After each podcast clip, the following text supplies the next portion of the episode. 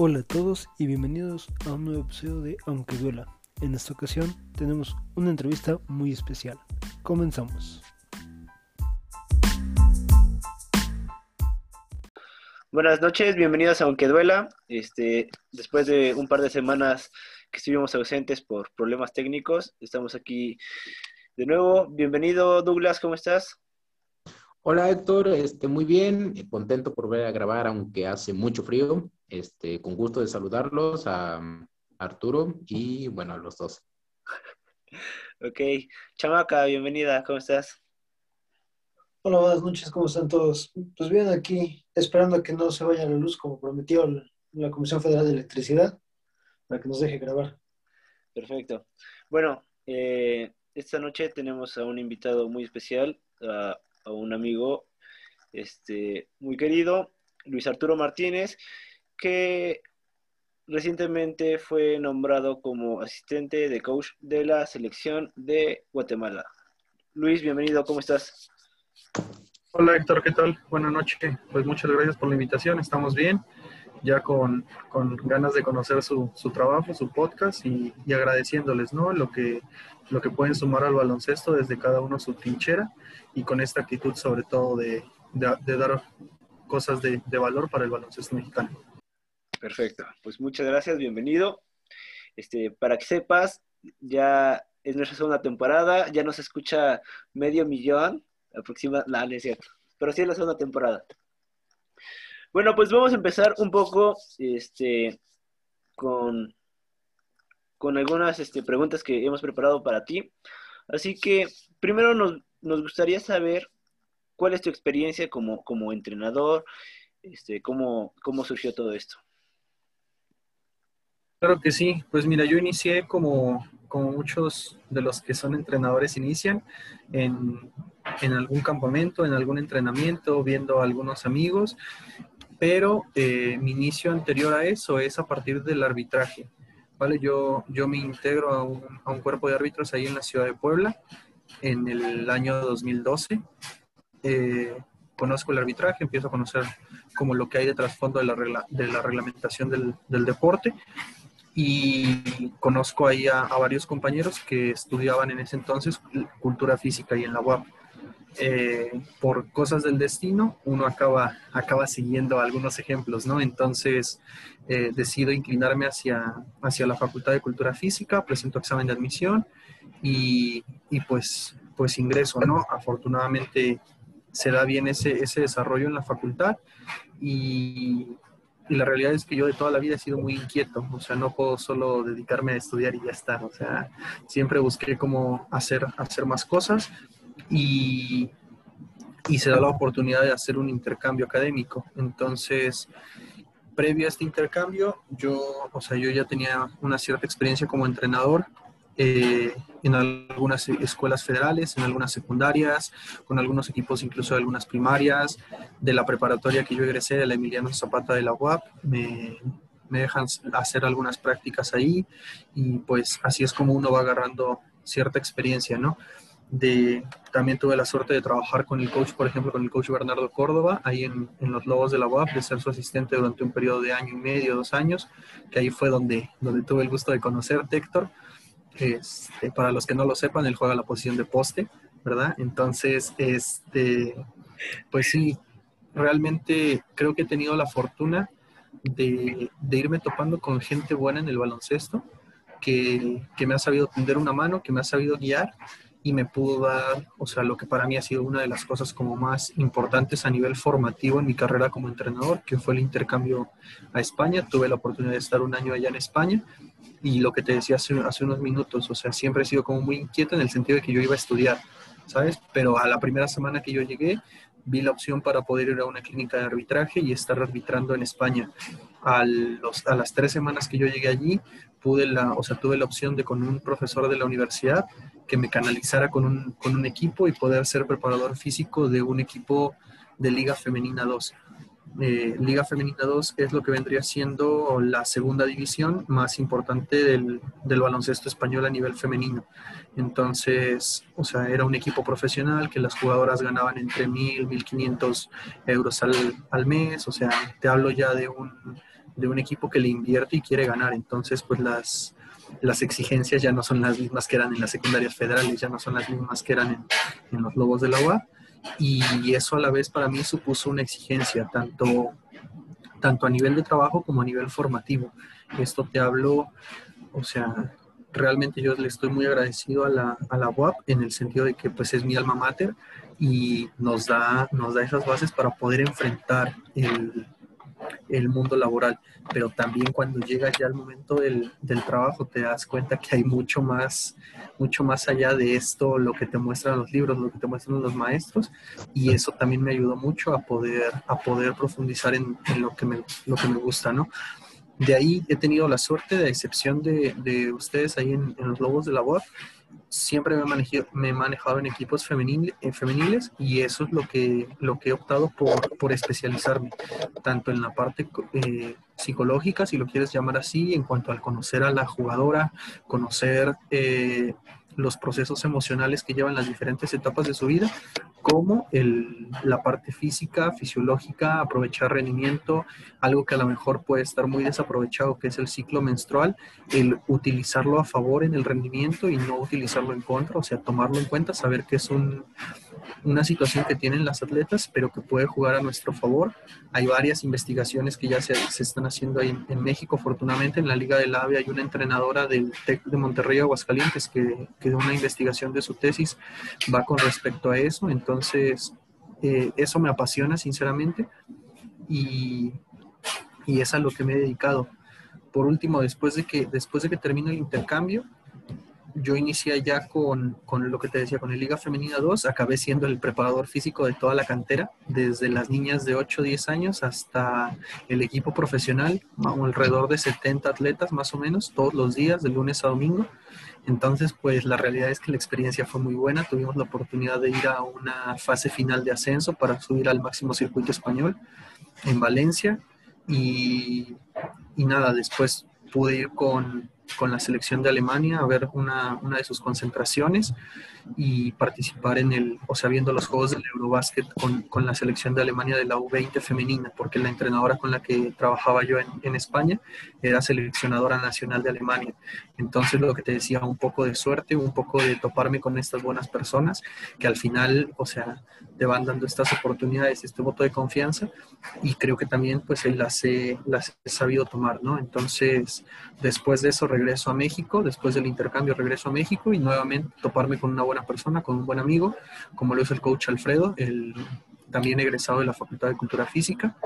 Nada, me hace la invitación de, entrenar con él en el equipo universitario de la Universidad Madero igual inicié ahí como, como su asistente, acabas, acabé siendo su asistente, el preparador físico del equipo de la prepa y el entrenador principal del equipo de la secundaria, ¿no? Entonces, en el año y medio que pude estar ahí con, con ellos, tuvimos la oportunidad de ir a unos ocho grandes, tuvimos la oportunidad de ir a un nacional de juvenil B, tuvimos la oportunidad de con mi equipo de, de secundaria, los dos años que vamos al nacional, los dos años quedar en el medallero, entonces, eh, buenas sensaciones en eso y creo que, o sea, me he dado cuenta que es el área que quiero profundizar, el baloncesto femenino, eh, sobre todo encaminado ciertamente hacia la preparación física, hacia, el, hacia el control de las cargas de entrenamiento, todo esto me, me, llama mucho y a partir de ahí, nada, o sea, se da el contacto para, para venir aquí a la ciudad de, de Guatemala para ahora estar como copartícipe del, del staff de una selección nacional y la realidad es que pues es de esas oportunidades a las que no puedes decir que no. Entonces, eh, a, a, mis 24 años creo que afortunadamente el recorrido ha sido un poquito, un poquito largo ya y poder contarte hoy, hoy aquí que, que estamos formando parte del staff de una selección nacional, eh, para mí es, es bastante satisfactorio, ¿no? Entonces, por ahí van los tiros, Héctor. Perdón haberme alargado tanto con la respuesta. No, no hay problema. Me, me da curiosidad, ¿no? Que dices que te has encontrado con gente buena y conmigo, ¿no? En el, en el básquetbol te has encontrado con gente buena y conmigo. Sí, sí, sí, algunos que son mejores personas, ¿sabes? Como tú. Entonces... Ok, antes de que, de que pasemos a la siguiente pregunta, ¿alguien, Arturo, Douglas, quieren decir algo? Eh, bueno, a mí sí me gustaría hacer una pregunta. Eh, trabajaste en formativo tanto en España como acá en México. ¿Cuál es la principal diferencia que notas entre ambos sistemas de básquetbol formativo? Sí, claro. Eh, es una, una, pregunta muy buena, la realidad es esa, y lo hemos comentado ya con varios entrenadores con los que he podido hablar, y creo que el, o sea, el principal problema o la principal diferencia y que hoy día se ven las consecuencias en, en, el big picture, en la, como en la imagen global que todos los medios acaparan de esto de que y México está suspendido y las niñas se quedan sin ir al FIBA América Sub-18 y todas estas sanciones que o sea, pueden ser a nivel administrativo, a mi criterio y a la, a la experiencia que yo tengo, es una de las principales situaciones que afecta al baloncesto mexicano formativo. Me explico para, para justificar la, la, respuesta. Yo cuando llego allá me topo con, con la primera situación de lo que te decía, eh, iniciar arbitrando. Entonces a mí me dicen, ¿sabes qué? Vas a ir a arbitrar un juego el día viernes. Y me doy cuenta que el juego es, o sea, imagínate, niños de 7, 8 años, mini baloncesto, súper chiquitos, pero que tienen la cancha ideal para ellos, es decir, en cuanto a tamaño, en cuanto a líneas, en cuanto a tamaño de aros, tamaño de balón, y tienen, o sea, los árbitros que, o sea, nos, nos enviaron a esa designación. Pero lo que más me, o sea, independientemente de eso, lo que más me sorprendió fue que todos los niños llevaron su licencia de juego llevaron su cédula de inscripción al, torneo, llevaron, o sea, todo como muy formal y era, o sea, un juego de lo más sencillo que te puedas imaginar, ¿vale? Entonces, todos los juegos que pasan por, en España, pasan por la federación. Esto es, la federación tiene el rol de todos los jugadores que están jugando en las ligas, en qué categoría juegan, todos los jugadores tienen seguro, eh, como ese tipo de cosas permite que los clubes se tengan que, ceñir a eso, ¿sabes? O sea, si tú quieres jugar y destacar en el baloncesto español, tienes que alinearte a lo que dice la federación. Entonces, ¿qué pasa? Que la, la, federación entonces capacita a sus entrenadores y los entrenadores saben que en estas categorías no puedes jugar a defensa de zona, que en estas otras no puedes eh, hacer foul de cuenta, que en estas otras no puedes tirar de tres, o sea, como ese tipo de cosas, que si el equipo local no tiene una cancha de mini baloncesto, no puede participar en el torneo. Entonces, o, sea, te alineas o te alineas. Y yo creo que eso va permitiendo que los jugadores tengan este, como este sano desarrollo para poder alcanzar lo que ellos tienen planteado. No digo que sea, o sea, la panacea y que tengamos que alinearnos a eso, simplemente estoy seguro que si todos nos alineamos a lo mismo, el día de mañana vamos a tener un resultado colectivo y de más de 100 millones de habitantes, seguro podemos sacar 12 que jueguen baloncesto.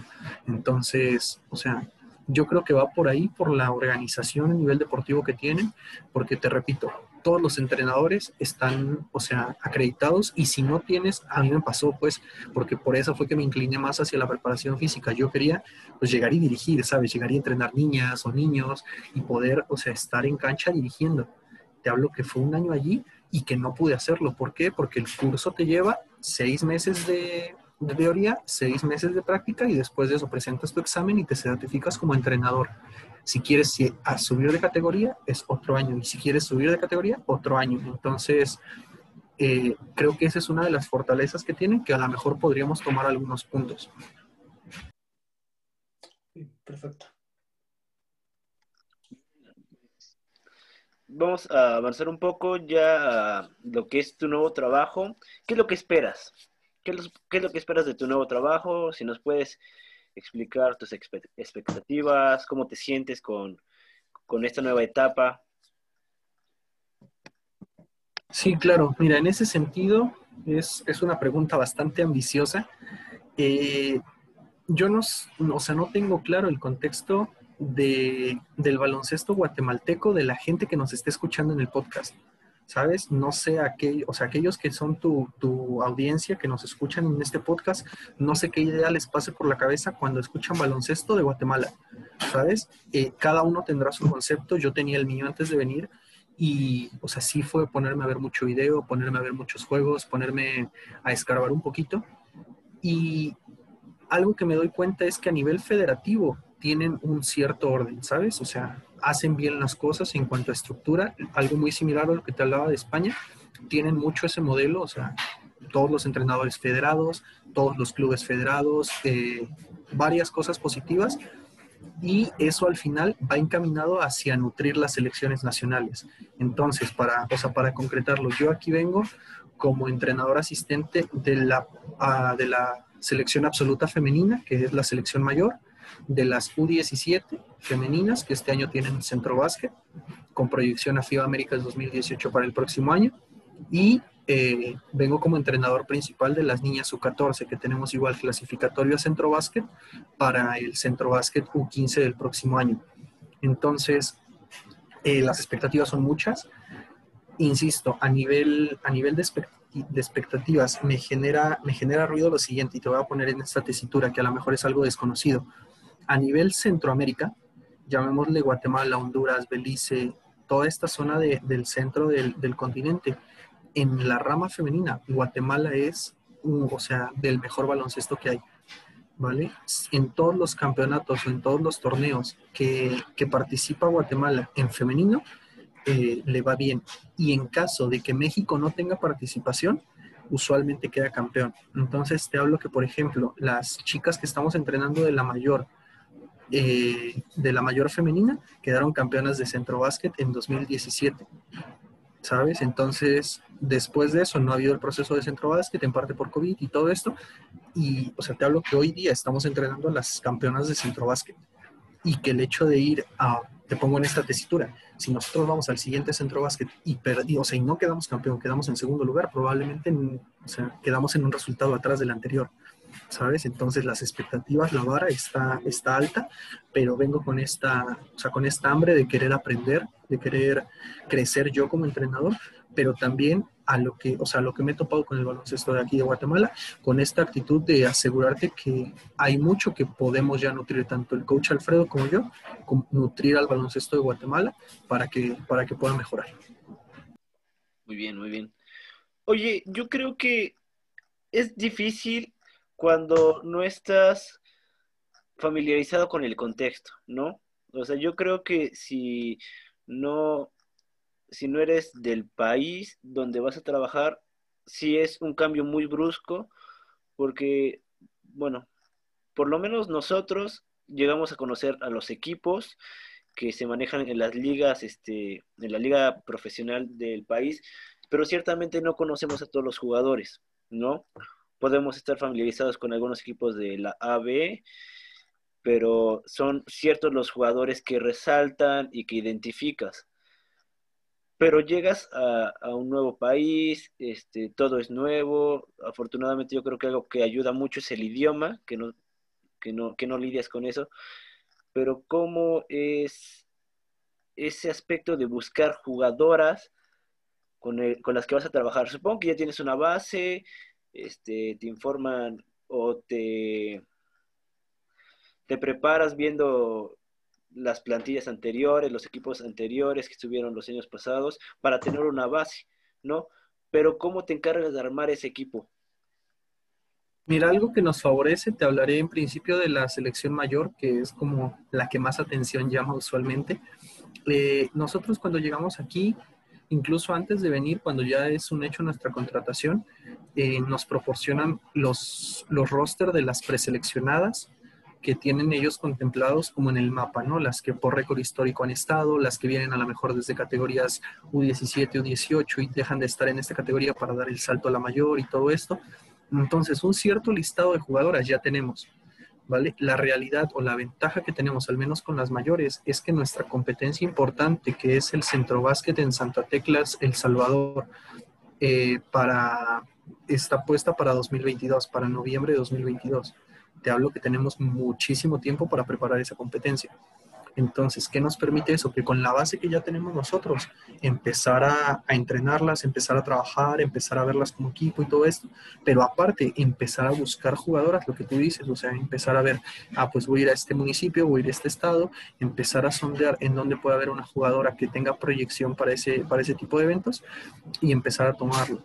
¿no? Entonces, el contexto, afortunadamente, al ser un país frontera con México, la realidad es que, o sea, Guatemala es muy similar a México en muchas cosas. Llámale clima, llámale comida, llámale estilo de vida, o sea, somos muy similares. Entonces, eso ayuda bastante, el idioma ayuda bastante. Y, y, la ventaja más grande, lo que te decía, no tengo claro cuántas, o sea, cuántas selecciones nacionales tienen la oportunidad de, o sea, de contar con un staff de entrenadores 18, 19 meses antes de su competencia importante. ¿Sabes? Muchas veces se acostumbra a esto de, ah, vamos a ir a una ventana FIBA, hacemos una concentración tres, cuatro días antes, como sabemos quién, ¿no? Eh, sí, sí.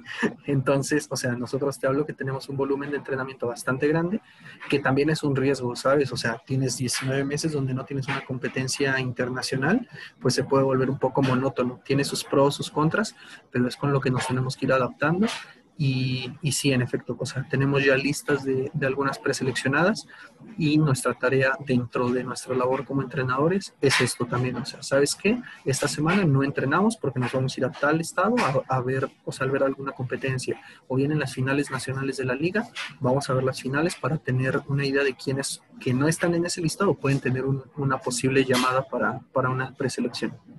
Bien, entonces. Arturo, Douglas, ¿algo? Yo, bueno, quiero preguntarle algo. Este, me llama mucho la atención el hecho de que ha tenido que salir mucho, o sea, es mucha experiencia ganada y aprendizaje, pero siempre es de otros países, ¿no? Entonces, ¿por qué aquí en México, bueno, en, en muchas veces hemos hablado de las fallas que han tenido la, las instituciones, pero desde tu punto de vista, a ti que te ha tocado verlo, ¿por qué en México falla mucho todo eso de la preparación? ¿De la preparación te refieres hacia quiénes? Los, las elecciones, este, Ok. menores femeniles. Ya.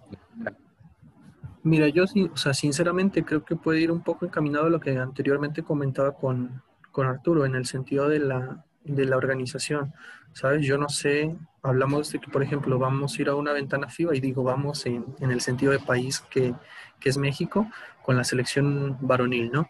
Entonces, vamos a ir a una ventana FIBA eh, en estos días y le das al staff de entrenadores cuántos días antes les das para que puedan estar entrenando, cuándo tienen que reportar en Puerto Rico, ponte a hacer el prelistado, o sea, difícilmente te va a ir bien, ¿sabes?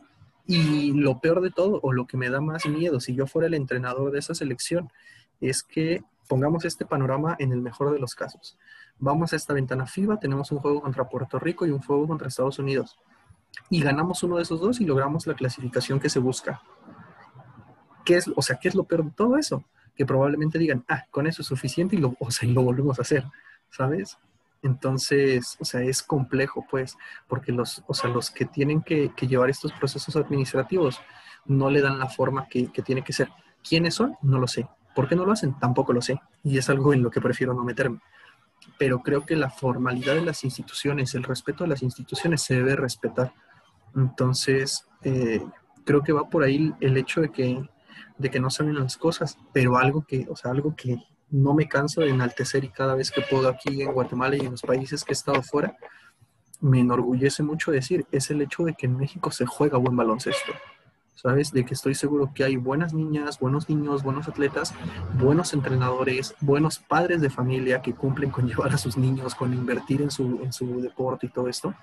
Porque a pesar de los procesos no tan buenos que llevamos, o sea, competencia centroamericana en la que vamos, competencia centroamericana en la que nos va bien.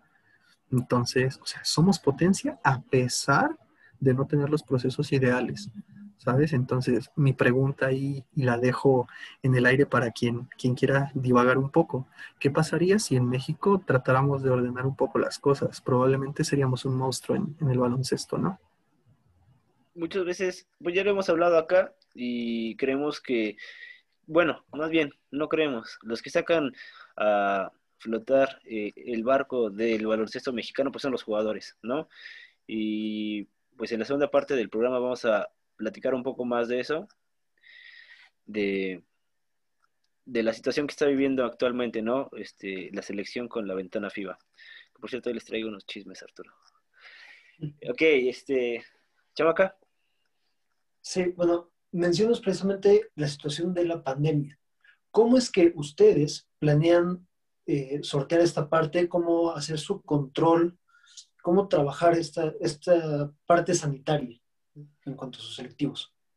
Sí, claro, mira, afortunadamente, y es algo que, que en México veíamos difícil, yo me encontraba en la situación del baloncesto escolar, puntualmente de las categorías formativas, llámale secundario bachillerato y en el, en el universitario. Entonces, mi salida de la Universidad Madero y del Instituto Mexicano Madero se da justo por esta situación de la pandemia. Eh, al no tener una competencia fija, al no tener certeza de cuándo se puede volver a entrenar y todo esto, mm, me dicen en lo personal, ¿sabes qué? En este momento, pues no necesitamos entrenador. Coincide que, o sea, el tipo de contrato que yo tenía con, el, con ellos era un contrato anual. Entonces, mi, mi término de contrato se da en julio del año pasado y me dicen, ¿sabes qué? O sea, aguántanos un rato, igual y en enero, en agosto del próximo año se puede dar una recontratación, pero ahorita te ponemos en stand-by porque no tenemos esa necesidad de tener un entrenador. Entonces, o sea, yo creo que es, no hay bien que por mal no venga y por, por situaciones se da esta, esta oportunidad de venir aquí. La realidad es que al, o sea, al ser alto rendimiento, al ser selecciones nacionales, al ser federación, al ser Comité Olímpico Guatemalteco y tener participación en competencias internacionales, que las competencias internacionales ya reactivaron, ya tienen sus protocolos y todo esto, eso le exige a los países el tener participación y, adaptarse a la, realidad. En el caso de México, por ejemplo, puntualmente, la Liga AVE no inicia, por lo tanto no hay una necesidad de las universidades de iniciar a entrenar. Es probablemente si la Liga AVE diga, ¿sabes qué? Regresamos tal día, probablemente los que quieran participar en esa liga tienen que ver la manera de poder participar. ¿No? Entonces, ahí cuál es la diferencia? Que quien toma esas decisiones son las universidades. La asamblea de la, de la AVE decide cuándo regresa. Entonces, en este caso, eh, nosotros llevamos el control sanitario a partir de los, o sea, cuestionarios de salud, a partir de pruebas COVID, a partir de, los filtros como de, ingreso y, salida a, a, las canchas deportivas. Y la realidad es que es un blindaje bastante bueno. O sea, te que todos los días tomamos temperatura, todos los días tomamos oximetría, todos los días tomamos síntomas eh, o sea, un cuestionario de salud que las, que las niñas llegan y en el momento de que se llegara a dar algún caso positivo, tenemos los protocolos establecidos para actuar en consecuencia, ¿no? Entonces, entendemos que no estamos a salvo del virus, pero la ventaja que tenemos es que, por ejemplo, en mi caso es casa, cancha de entrenamiento, cancha de entrenamiento, casa. Afortunadamente puedo decir que hoy en día, o sea, me estoy, o sea, puedo vivir del baloncesto a partir de de, este trabajo, ¿no? Entonces, ¿qué me permite el poder enfocarme en las 24 horas a lo que hay que hacer, tanto en el trabajo de cancha, tanto en el trabajo de programaciones, como en la cuestión mía, o sea, no tengo que salir, ¿sabes? Entonces no salgo y eso me permite mantenerlo lo más, lo más posible. Entonces, una, te repito, una gran ventaja que hay es el hecho de que es alto rendimiento y por lo tanto la, la inversión tanto del Comité Olímpico Guatemalteco como de la Federación pues está en, los recursos materiales y humanos para poder contener esta, esta situación sanitaria. Bueno, yo quisiera hacerte una última pregunta y es, pues ya estás allá, ¿cómo te recibieron? ¿Cómo te recibieron las jugadoras? Este, pues por lo que escucho ya has trabajado un poco con ellas, te estás empapando de todo. ¿Cómo, cómo, cómo lo recibieron? Sí, mira, afortunadamente eh, yo estoy aquí ya hace algo así, tres semanas más o menos. Eh, tuvimos que pasar un proceso de cuarentena, resguardados en un hotel, sin poder salir o salir solo como para lo elemental en cuanto a los trámites eh, y cosas de estas. Una vez pasada esta cuarentena, nos, te hablo que en esta cuarentena nos proporcionaron como los planes de trabajo, las listas de las jugadoras, algunos videos, alguna estadística para empezar a trabajar en lo que podíamos, ¿no? De ahí... Eh, ingresar a, cancha fue la semana pasada recién, el poder empezar a trabajar con la U17, que tenemos una competencia por ahí del 28 de abril. Está por confirmarse la fecha en estos días por la misma situación de la pandemia, eh, que es el clasificatorio al centro básquet de las U17 niñas nacidas 2004. Entonces con ellas ya tenemos prácticamente una semana entrenando. La semana pasada igual tuvimos un curso de capacitación nosotros como seleccionadores nacionales para los entrenadores mm, de los diferentes estados de aquí. Entonces también haciendo ahí un poquito de la labor formativa y el día de ayer iniciamos ya a trabajar con las niñas de la selección absoluta de la mayor. Entonces, sinceramente el trabajo ha iniciado revolucionado, iniciado a tope.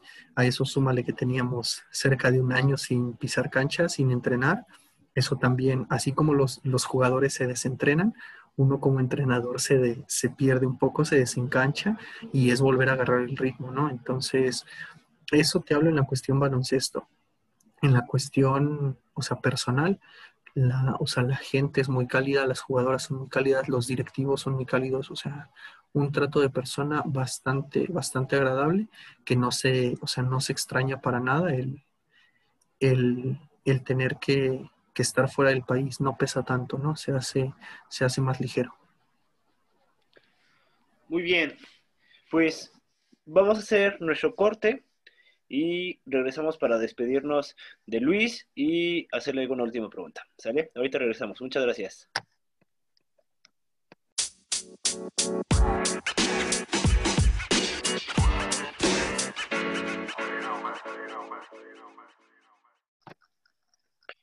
Bueno, estamos de vuelta, aquí aunque duela. Y ya para terminar, Douglas, ¿algún, ¿alguna pregunta que quieras hacerle a Luis? Sí, este, me llama la atención más que nada el, tema de la afición. O sea, sé que en estos tiempos pues difícilmente se ven en los estadios, pero me llama la atención saber cómo es la cultura ya de, del apoyo a su equipo y sobre todo quiénes son como que los rivales fuertes que a los, que, a los cuales enfrentarían. Claro, mira, eh, te hablo que al menos la ventaja que podríamos tener es que las competencias que, que, tenemos de cara no son en Guatemala, ¿vale? O sea, todos los centrobásquet o clasificatorios los jugaríamos de visitante. Entonces, lo que para, para muchas veces funciona como una ventaja el jugar un centrobásquet, un torneo internacional en casa, eh, esta desventaja para nosotros como visitante no la vamos a tener. Sí que nos va a pesar el viaje, sí que nos van a pesar varias cosas, pero imagínate jugar, no sé, contra El Salvador en El Salvador, con el gimnasio lleno de gente que apoya al Salvador, ¿sabes? Entonces yo creo que pesa un poco más verlo vacío. Es diferente, se siente diferente, seguro. No hemos tenido esta situación de tener partidos todavía, porque te digo que recién hemos iniciado a entrenar.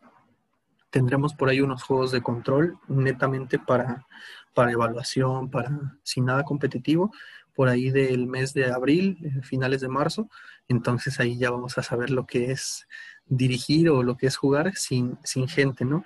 Pero lo que sí estoy convencido es que es un, un factor que tenemos a favor en este momento al jugar como visitantes y no tener la, la afición del rival como, como local, ¿no? Entonces, aquí la realidad es que el, o sea, el baloncesto es, seguido, el fútbol es, el deporte rey del país, como en, todos los países, yo creo, pero el baloncesto es bastante respaldado, tienen esa facilidad de que han, han optado igual por esta opción de los clubes deportivos, eh, como lo tenemos ahí en México, entonces la gente cada vez se va haciendo parte de, se va masificando y han logrado tener mucha gente haciendo deporte en todo el país.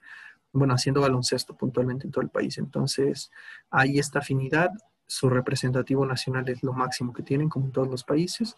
Entonces, pues sí es una responsabilidad fuerte ante la afición, porque nosotros tenemos claro, pues, que no representamos a, a nosotros mismos como entrenadores, no, no, representamos a las jugadoras, no representamos a la federación, no representamos al Comité Olímpico. O sea, vamos representando un país completo a, estas, a estos eventos internacionales y eso, eso pesa, tengas o no tengas afición en las gradas, ¿no?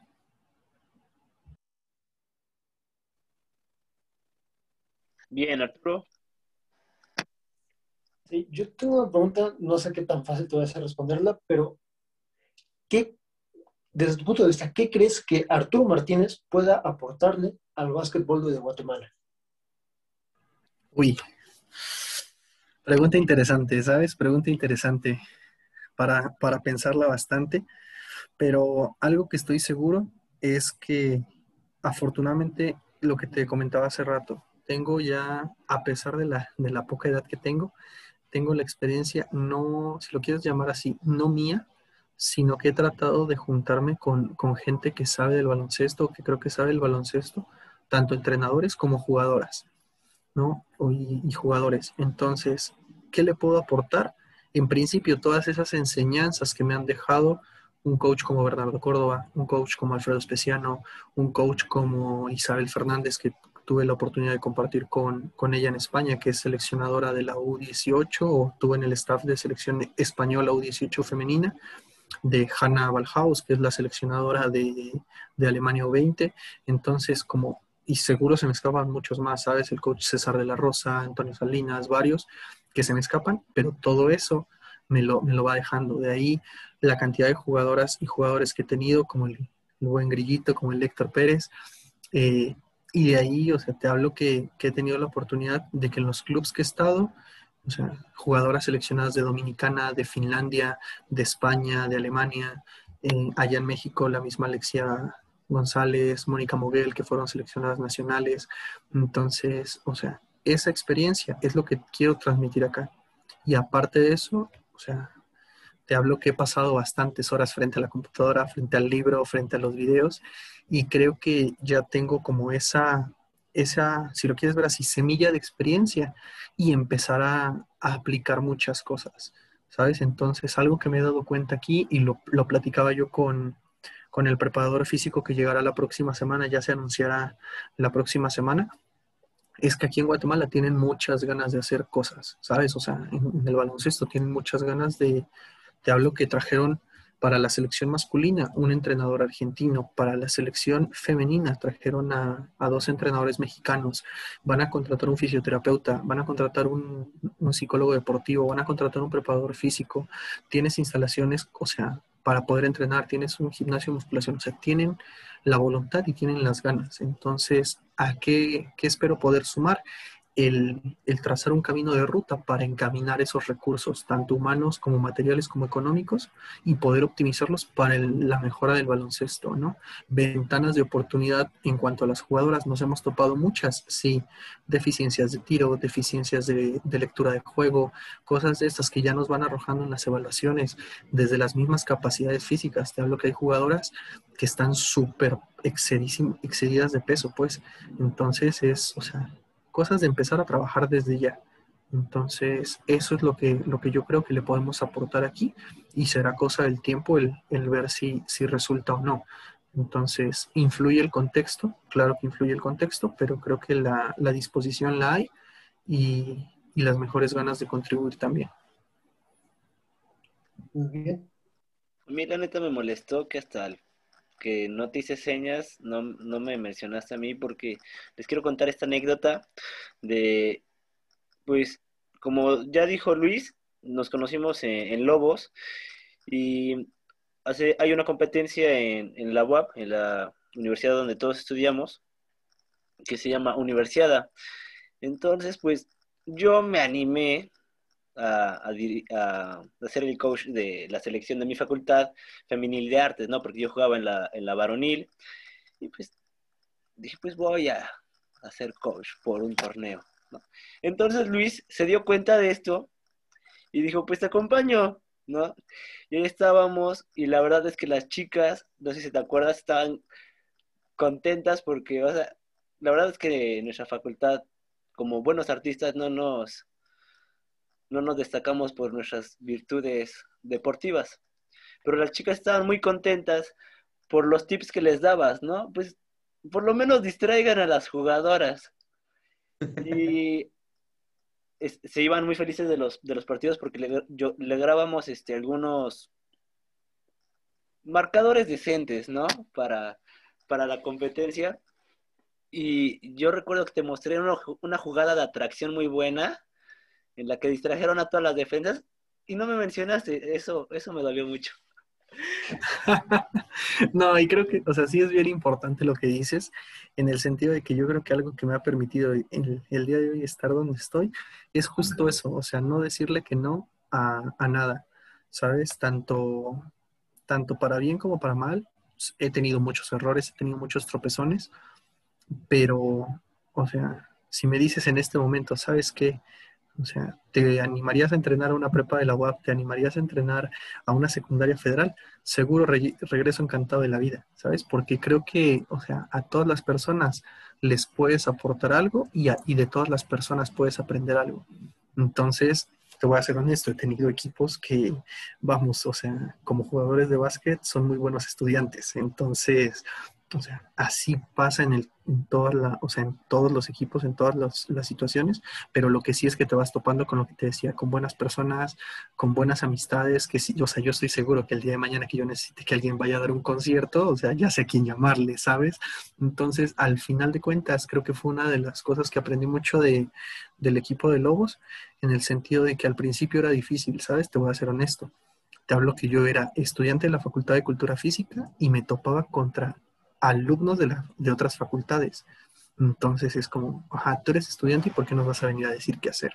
Entonces, esas cosas que en ese momento son difíciles, son hardcore, al final te van curtiendo, ¿sabes? Te van haciendo y te van, o sea, en mi caso era, sí, o sea, a pesar de que solo soy un estudiante de la Facultad de Cultura Física, te estoy poniendo esto y esto y esto por estas razones, ¿sabes? O sea, sé que eso te va a venir bien y es lo, o sea, lo que tienes que hacer.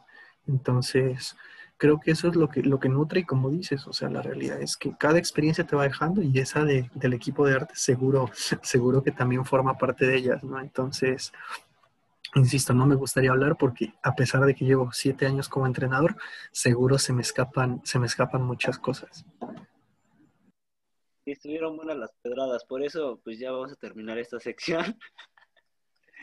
no, la verdad es que sí, yo recuerdo mucho seguramente Arturo también recuerda que, pues nada, la verdad éramos bien cabrones en, en el equipo y pues la verdad, este, entre todos, ¿no? nos, nos, llevábamos muy pesado. incluso cuando una vez platicando, tú y yo ahí en, en, el gimnasio, a mí me sorprendió que me dijeras que, que eras estudiante y yo dije, no, de aquí somos, ¿no?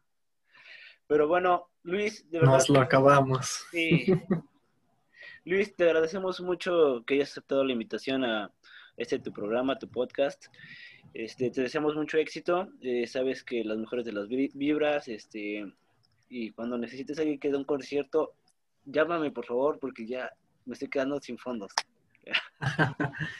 no, pues agradecerles a Douglas, Arturo, Héctor la, la invitación. Eh, lo que te decía Héctor, mientras, mientras haya un tiempito en la agenda, claro que, que nos lo podemos dar para, para, los amigos, para este tipo de proyectos que, como te decía, creo que suman a, a, que vas en tu coche y no tienes nada que hacer, vas conduciendo, pues puedes ponerte el podcast, ¿no? y aprovechar estos tiempos muertos. En, igual y no aprendes nada, ¿verdad? Porque, o sea, igual y solo lo escuchas por escucharlo, pero qué mejor hablar, o sea, que conversar de baloncesto. Entonces, mientras no sea de los podcasts estos que te pones para dormir, todo está bien, pues. Pero no, o sea, agradecerles, agradecerles mucho la, la invitación y, y, claro que sí, si, si en algún momento se da otra oportunidad de seguir charlando, con todo gusto lo, lo podemos hacer y ahí estaremos al pendiente. Claro que sí, más que nada somos de esos podcasts que se censuran por Arturo, ¿verdad? Pues muchas gracias, Luis. Te mando un abrazo grande, mucho éxito y las mejores de las vibras. Muchas gracias, que pasen buena noche. Gracias,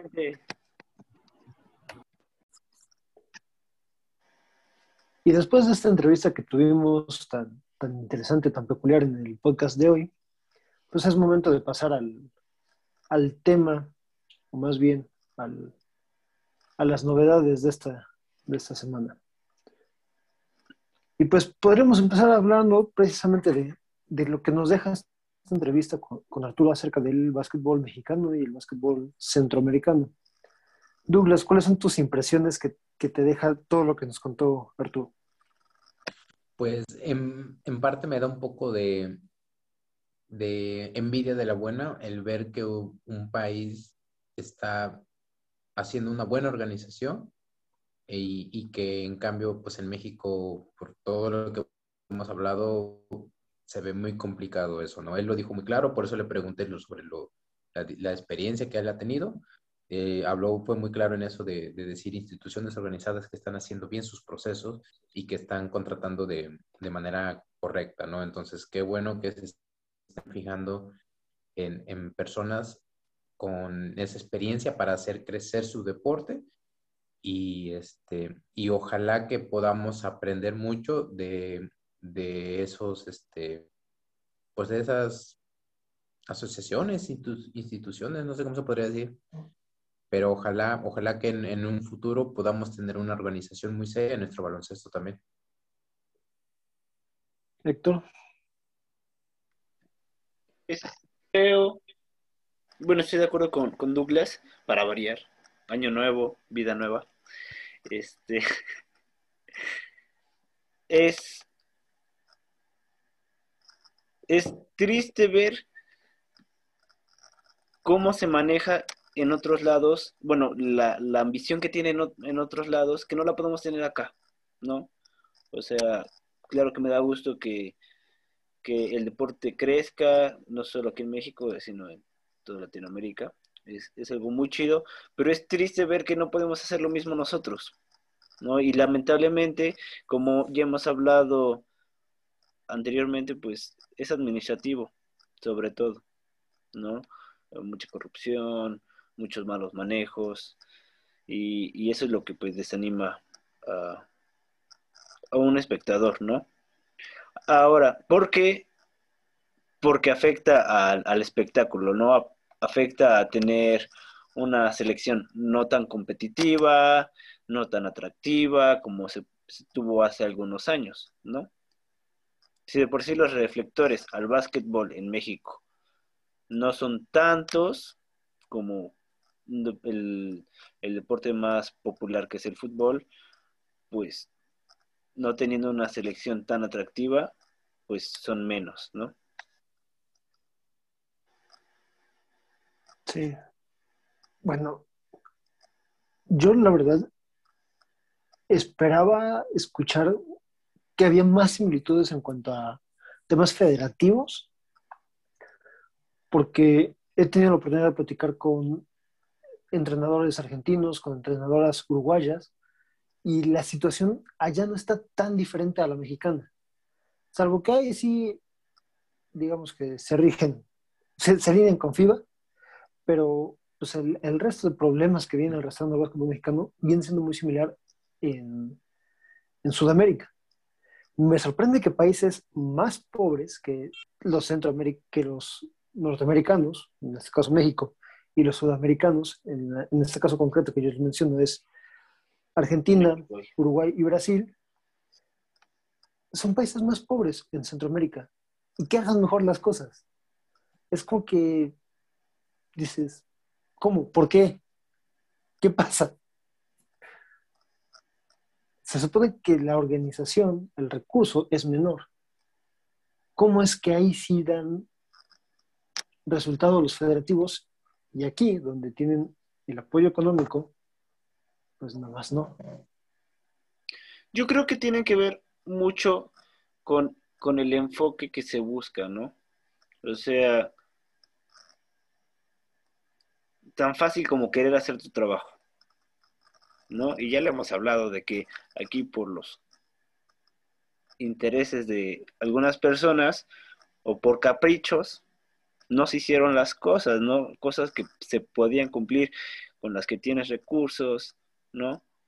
Allá tal vez con menos hacen más, porque quieren hacerlo, porque está esa ambición. Es que entonces lo que se podría entender de esto es ahógalos, ahoga a las federaciones, córtales los recursos, hazlos, hazlos sacar agua de las piedras para que así la ambición de llegar a esos puestos sea para buscar méritos deportivos y no la marmaja. Vamos a intentarlo a ver si nos funciona.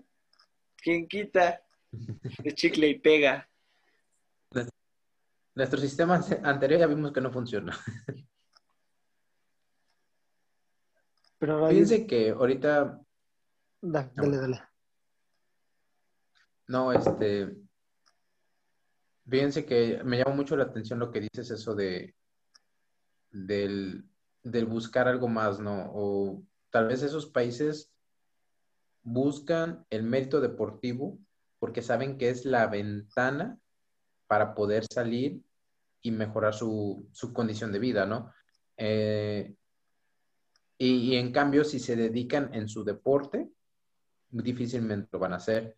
Yo me acuerdo perfectamente un ejemplo de, de cuando Costa Rica fue a un mundial, que estuvo en un, en un, este, en un grupo súper difícil con tres campeones del mundo, que todo el mundo dijo no tiene nada que hacer y terminó siendo líder, ganando, eliminando a Italia, Inglaterra y creo que Uruguay quedó en segundo lugar, y logrando posiciones históricas que México jamás ha alcanzado eh, o que soñamos con alcanzar, ¿no? Entonces creo que esa ambición de, de estoy aquí y, y me lo creo que lo voy a lograr porque esto me va a ayudar en un futuro, se puede reflejar en cómo se organizan todas las instituciones deportivas en esos países, ¿no? Sobre todo en, Centroamérica. El hecho de que tengo que hacer las cosas bien porque es una ventana de oportunidad en la que puedo crecer constantemente, ¿no? Y se ve reflejado en, cómo se están organizando. Aquí en México, pues lo que dices tú, como hay muchos intereses de por medio, sobre todo en lo económico, este, ganan y a cada quien le, le vale gorro lo que hagan con toda la, la institución, la planeación y toda la organización. Entonces creo que Centroamérica está más obligado a hacer bien las cosas para poder destacar mejor o poder mejorar. Creo yo que puede ser una, razón por la que se da este, este, esta situación. Ahora, suponiendo que cortamos los recursos para que no se busque o más bien no se persiga ese beneficio económico en, los puestos altos federativos en el deporte. ¿Quién se aventaría a hacerlo? Sin este recurso, ¿qué jugadores animarían a jugar para México? Tienes a un Paul Stoll, que es mexicoamericano. Tienes a un Juan Toscano Anderson, mexicoamericano. Tienes a un Jorge Gutiérrez que fácilmente pudo jugar en Estados Unidos. Tienes, bueno, está el caso de Devin Booker, que, que no, nunca ha jugado para México, pero es, es, o en su momento fue elegible, porque es descendiente de, mexicanos, abuelo es mexicano. Entonces, de esos jugadores, sin el recurso económico, ¿quién crees que se avienta a jugar? ¿Qué directivo crees que se a tomarlo? Ese es otro problema, ¿no? Bueno, es que siendo justos, pues no, tampoco puedes regalar tu trabajo, ¿no? Yo creo que más bien estamos, bueno, me voy a echar la culpa a mí porque yo fui el que, el que dije, no, pues vamos a intentarlo a ver qué pasa estamos buscando o estoy buscando la solución por el lado incorrecto, ¿no? O sea, creo que debemos de exigirles a las personas que están encargadas administrativamente, ¿no? A federativos, a CONADE, todo, todo, todo, todo, todas esas organizaciones que están arriba, pues que hagan su trabajo, ¿no? Pues para eso les pagan tienen con qué, es lo único que hacen o que deberían de hacer, pues que lo hagan, ¿no? El problema es que no se ha encontrado a la persona adecuada para dirigir todo esto, para que lo comande, para que esté al pendiente, porque no sé ustedes, pero yo cuando llegó Ana Gabriela Guevara, yo dije, ah, a huevo, Ana Gabriela Guevara la sufrió, este, por sus méritos consiguió medalla de plata en Atenas, si no me equivoco. No, yo dije, Ana Gabriela Guevara sabe lo que se sufre para, para llegar a destacar en, el deporte aquí en México.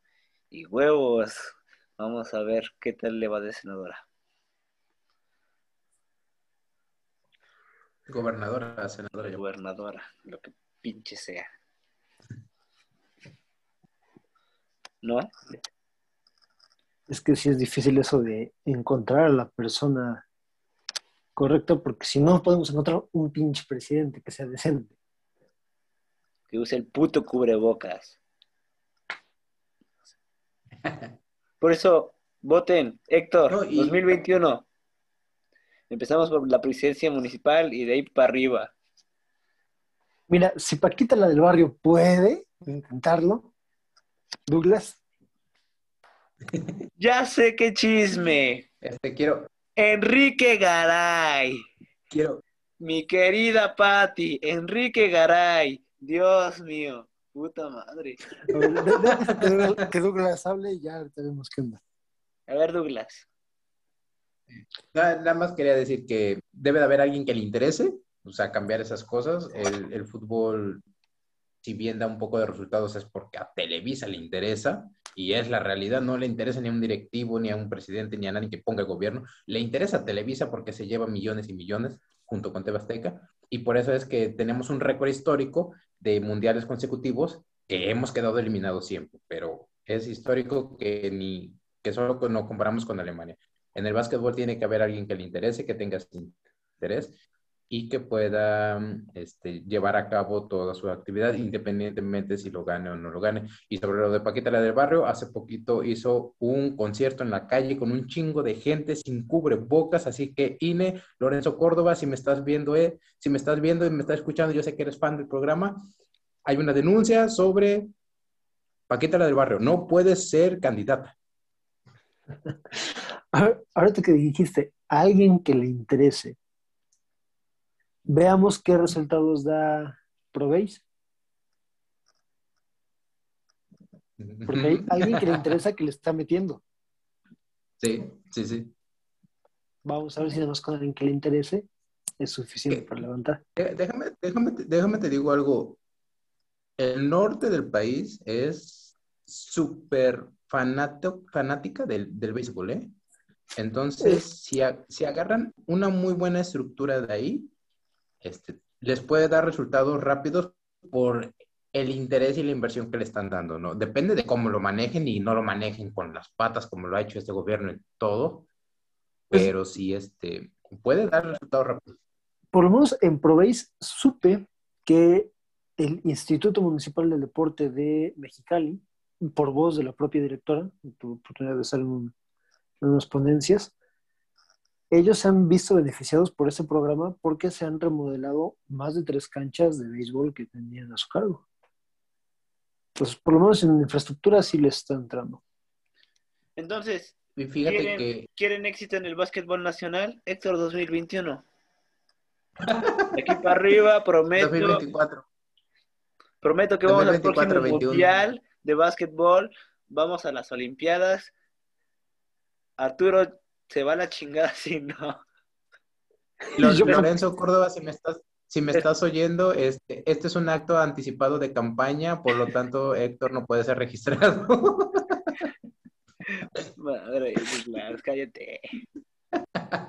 Desterramos a Arturo y a Douglas si México no llega a las Olimpiadas.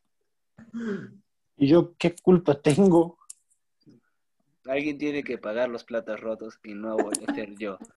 Ya tengo toda la tinta de político. Por eso me iré a, a Guatemala con nuestro amigo. Bueno, A ver, es, es hora del chisme, porque oh, esta semana hay, hay mucho chisme. pues no sé si mucho, pero ok. Como ya estuvimos viendo, Morena, del partido de mi viejito cabecita de algodón, La esperanza de México. hijos de su puta madre. El Se COVID ha fue la esperanza de México en su chamba. se ha destacado porque para estas elecciones han nombrado, pues sí, candidatos muy peculiares, ¿no? O sea, empezando por por por deportistas, en fin. Aquí en Puebla este, está preregistrado ya el Chelis. Chelis, te amo por lo que hiciste con el Puebla, pero ni madres que voto por ti, güey. Este, y uno de, de esas personas es Enrique Garay, este, un reconocido, la verdad es que sí, un reconocido comentarista deportivo que de los mejores de los de los mejores narradores de, de básquetbol del país, ¿de acuerdo, no? O sea, creo que o el Me atrevería a mejor decir que el mejor. el mejor, ¿no? Entonces, mm, eso no se lo podemos discutir. Yo tengo ahí, ahí unos choquecitos con él porque por sus comentarios hacia Lebron y, y demás, pero... Yo lo amo por esos comentarios. cállate, Arturo. pero no podemos negar que es el mejor comentarista de básquetbol en el país. ¿Qué chingados se va para presidente municipal ahí en México, en la Ciudad de México? No recuerdo de qué delegación o se va a un cargo de elección popular. ¿Por qué vergas? ¿Por qué? Mira, yo cuando supe del acercamiento del presidente nacional de Morena con Enrique Garay, me ilusioné porque dije, vaya, por fin se acercan a alguien que conoce el básquetbol mexicano, porque negar, que conoce el básquetbol mexicano Enrique Garay es negar la porque él se ha chingado y se, se, ha puesto a recorrer los estados, ha conocido jugadores. De hecho, él, es, él fue uno de los grandes promotores de, de Ademeva cuando empezaba la neta es que el básquetbol mexicano le debe mucho a Enrique Gray. Entonces, cuando se acercó el presidente nacional de Morena a él, yo dije, bueno, eh, supongo que buscan la forma de empatar los intereses del partido con los intereses deportivos nacionales, y pues que mejor que acercarse a alguien que los conoce completamente, como lo es Enrique Gray. dije, a lo mejor de ahí van a crear alguna estrategia para, para fomentar el deporte, para elevarlo. Pero sí, también la semana pasada, me parece, fue cuando leí que, que iba para, para un cargo de elección popular y mi sueño se rompió. O sea, en ese momento fue como que cuando, cuando tienes una burbuja con vapor y le picas nada, mucho vapor se esparce por todos lados, así fue, para mí. Digo, sí, nuestra legislación lo permite, pero dejémosle la política a los que viven para y de la política y dejémosle el deporte a los que saben para y del deporte. Pero, pero a ver, ¿no te gustaría, no ves tú en él una persona muy capaz para desempeñar un cargo político? Cargo político no lo sé, no estoy muy seguro. Es que, a ver, a ver, Douglas, tú estudiaste ciencias políticas, ¿no? Sí. ¿No te encabrona que alguien que no está preparado para eso se dedique a eso? Es que mira, a ver, yo me encabronaría si el güey que se sube a tocar el cóndor pasa al camión, le dan el puesto de principal de la Sinfónica Nacional y no me lo dan a mí, no mames. es que mira, de entrada algo que, que nos enseñaron mucho en la universidad y que es como que la base de toda la democracia que existe en nuestro país, es que cualquier persona puede tener sus aspiraciones a, un, cargo, a una administración. Ya depende de nosotros si lo elegimos o no. Yo entiendo lo que dicen ustedes, que es una persona que, se que es 100% de, de, baloncesto y se tiene que dedicar a eso y que se aprovecharía mucho mejor dentro de, de, pues de un área dedicada al deporte, ya ni siquiera baloncesto, cualquier área de deporte creo yo, pero me molesta más ver a personas tan poco preparadas en cargos de elección popular que, por ejemplo, Carmen Salina, Paquetera del Barrio, o, o, ni siquiera artistas, o sea, políticos, políticos que han estado en cargos que no sirven absolutamente para nada. Creo yo que este señor es más capaz e inteligente y mientras no le ganen las malas mañas, puede desempeñar un cargo decente. Obviamente se tiene que asesorar con personas que, le, que, sepan lo que es este, la administración, la contaduría y todo ese tipo de cosas. Tiene, no, no somos capaces de entenderlo todo. Tenemos que tener personas que, que nos asesoren en, en, esos temas, ¿no? Pero sí se me hace una, una persona decente hasta ahorita que pueda llegar a un cargo. Y quieras o no puede llegar, puede hacer una, una carrera pues política, no está en todo su derecho, ya hace falta ver contra quién va a competir y, y, qué haga cuando si se le llega a dar el, el puesto. ¿Y no crees que México ya tuvo suficiente de personas decentes para un puesto político? Deberíamos tener personas aptas para eso. Ah. Pues sí. no, es una persona contra Enrique Garay. Como lo decía, o sea, como comentarista lo respeto muchísimo, como, como promotor del baloncesto lo respeto muchísimo más todavía.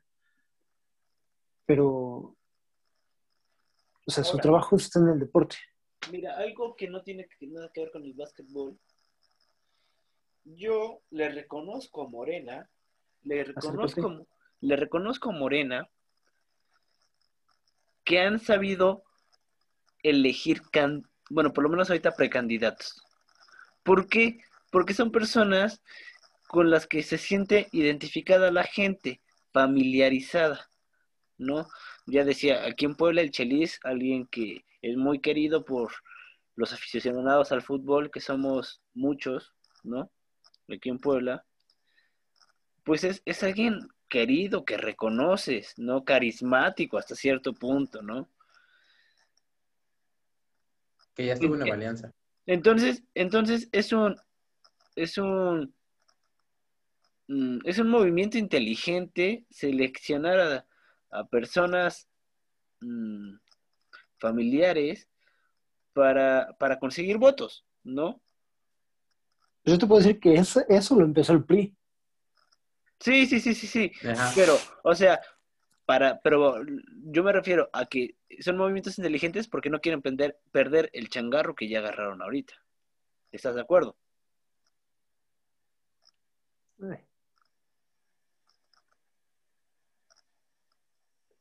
Es que es, es también arriesgado, o sea, porque nada te garantiza que realmente la gente vaya a votar nada más porque lo conocen, ¿no? Tú mismo lo dijiste, te quiero mucho por lo que hiciste, pero pues sabes que no voy a votar por ti, ¿no? Y, y, aquí es donde voy un poco sobre la capacidad de tú oyes al Chelis en, en un programa deportivo y oyes a Enrique Garay en un programa deportivo, le das mil veces más credibilidad a Enrique Garay que, a, que al Chelis, honestamente. El Chelis, vaya, podría estar haciendo este programa con nosotros sin ningún problema.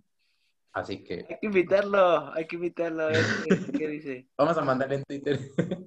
Pero a, lo que voy, o sea, por eso sentido creo yo que Garay puede ser un perfil mejor candidateable de lo que puede ser el Chile. Ahora, sobre figuras públicas, eso lo hacen todos los partidos lo han hecho y lo seguirán haciendo, ¿no? Entonces, depende de nosotros evitar ese tipo de cosas. Ya es es conciencia de las personas, decir, ¿sabes qué? Me están queriendo meter a, esta, a este candidato solamente por ser popular, no voto por él. Pero ningún partido se digna poner buenos candidatos.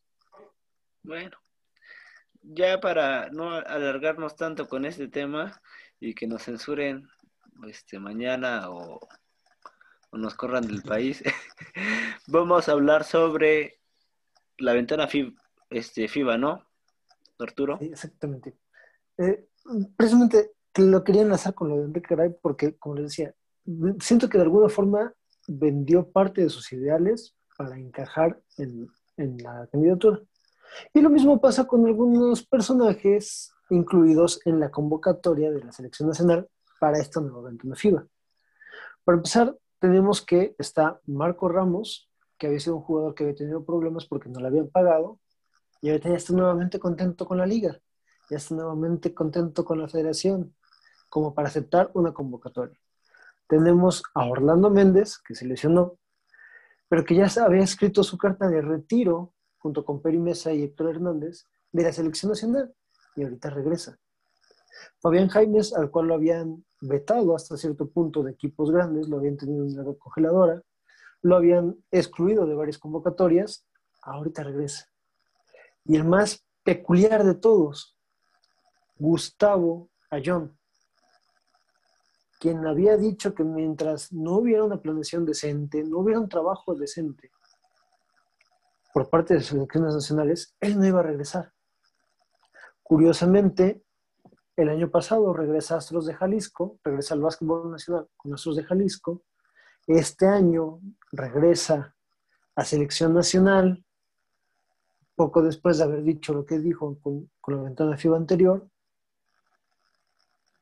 algo me dice que le llegaron al precio y que pasó de ser el estandarte de lucha por los derechos de los jugadores a ser una persona del montón. Chale, Arturo, ¿por qué, ¿por qué destruye los sueños de los héroes nacionales del básquetbol actual? O sea, es complicado si lo, ves desde esa perspectiva, ¿no? O sea, estás abriendo ventanas señalando que tal vez no lo estás haciendo por, por amor al deporte, sino porque ya te llegaron a, a un precio o por que están favorece tus intereses personales, ¿no? Ahora, a pesar de, de lo malo que puede haber atrás de, de esto, hay que ver que es algo realmente heroico, ¿no? O sea, lo que a ver, explícame eso. Es lo que están, lo que están haciendo, o sea, sin ningún apoyo, bueno, sin apoyo oficial, algo que se prácticamente se organizaron los jugadores para conformar una selección con un entrenador este que no había dirigido la selección nacional, eh, es un entrenador mexicano que resultó campeón con ay, perdón, ahorita se me fue el nombre, pero que los jugadores y el entrenador se pusieron de acuerdo prácticamente para representar a México, ¿no? Y si no me equivoco, el lunes 15 de febrero tuvieron que llegar a Puerto Rico para cumplir con los requisitos de, eh, de cuarentena. ¿no? Y poder participar en la última ventana del, de, la FIBA Cup. Aquí me surgen dos dudas. Yo, no lo veo nada de heroico, porque digo. Y, y a estar más en el caso de Gustavo Ayón. ¿Por qué? Y, y pareciera que ya me enseñé con él, y sí, le, le tomé cierto coraje a partir de, las declaraciones anteriores y de lo que ha hecho desde que llegó a México a jugar con nuestros. Tú criticaste mucho a un jugador llamado Eduardo Nájera, porque él dijo, no vuelvo a jugar para la selección nacional mientras los requerimientos, mientras las condiciones no sean las óptimas.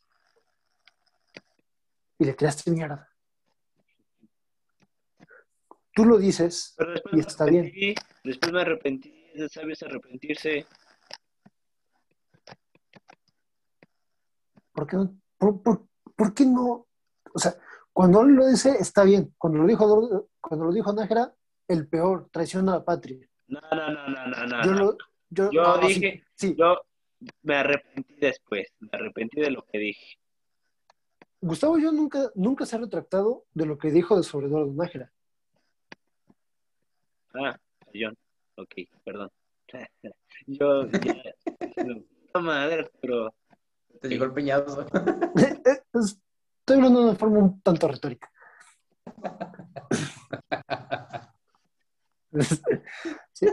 Cuando, Gustavo lo dijo, cuando Gustavo atacó a Eduardo Nájera, era traición a la patria lo que estaba haciendo Eduardo Nájera. Y que casi casi quería que le quitaran todo el reconocimiento del de, básquetbol mexicano a Eduardo Nájera. Lo dice él.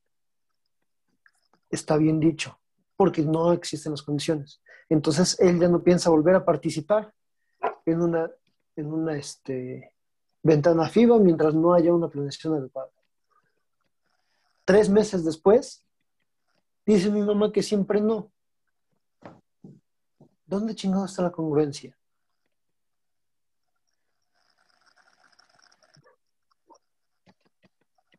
Pues al parecer no hay, no existe. ¿Por qué? ¿Por qué es él que tuvo la oportunidad de ser el estandarte de todos los jugadores mexicanos? Porque fue el jugador mexicano que nació en un pueblo alejado de la civilización, que se formó en una universidad mexicana, que tuvo la oportunidad de emigrar a, España, mejorar su básquetbol, que tuvo la oportunidad de ser jugador NBA saliendo de un pueblo llamado este, ay, se me olvidó el nombre, de Nayarit, que tuvo la oportunidad de haber llegado a NBA y luchar por los, por los derechos de los jugadores, al final de tu carrera doblas las orejas. Perdóname, pero para mí pierde todo el valor todo lo que, lo que hizo. Para mí.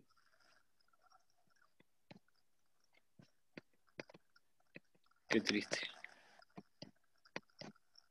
Obviamente hablo de lo que hizo como eh, luchador en cuanto a derechos. Su mérito deportivo jamás se lo voy a quitar, no, no hay forma de que se le quite, es muy respetable. Lo hablo lo que hizo. Creo yo que caemos a lo mismo que decíamos hace rato, o sea, mientras no caigas en vicios, puedes hacer, eh, y no me refiero a, vicios, este... De consumo. ajá, exacto, no, o sea, a prácticas que han afectado mucho en, en, la sociedad, en, lo que haces, ¿no? Y caes en, ciertos vicios, le, llamamos, ¿no?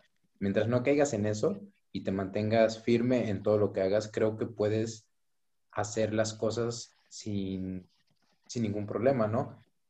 Yo creo que si realmente vino, quiero pensar bien de él, que vino por una situación de que realmente le interesa y quiere hacer un cambio o, se arrepintió y realmente pues va a dar sus últimos años, o sea, con, con, su país, ¿no?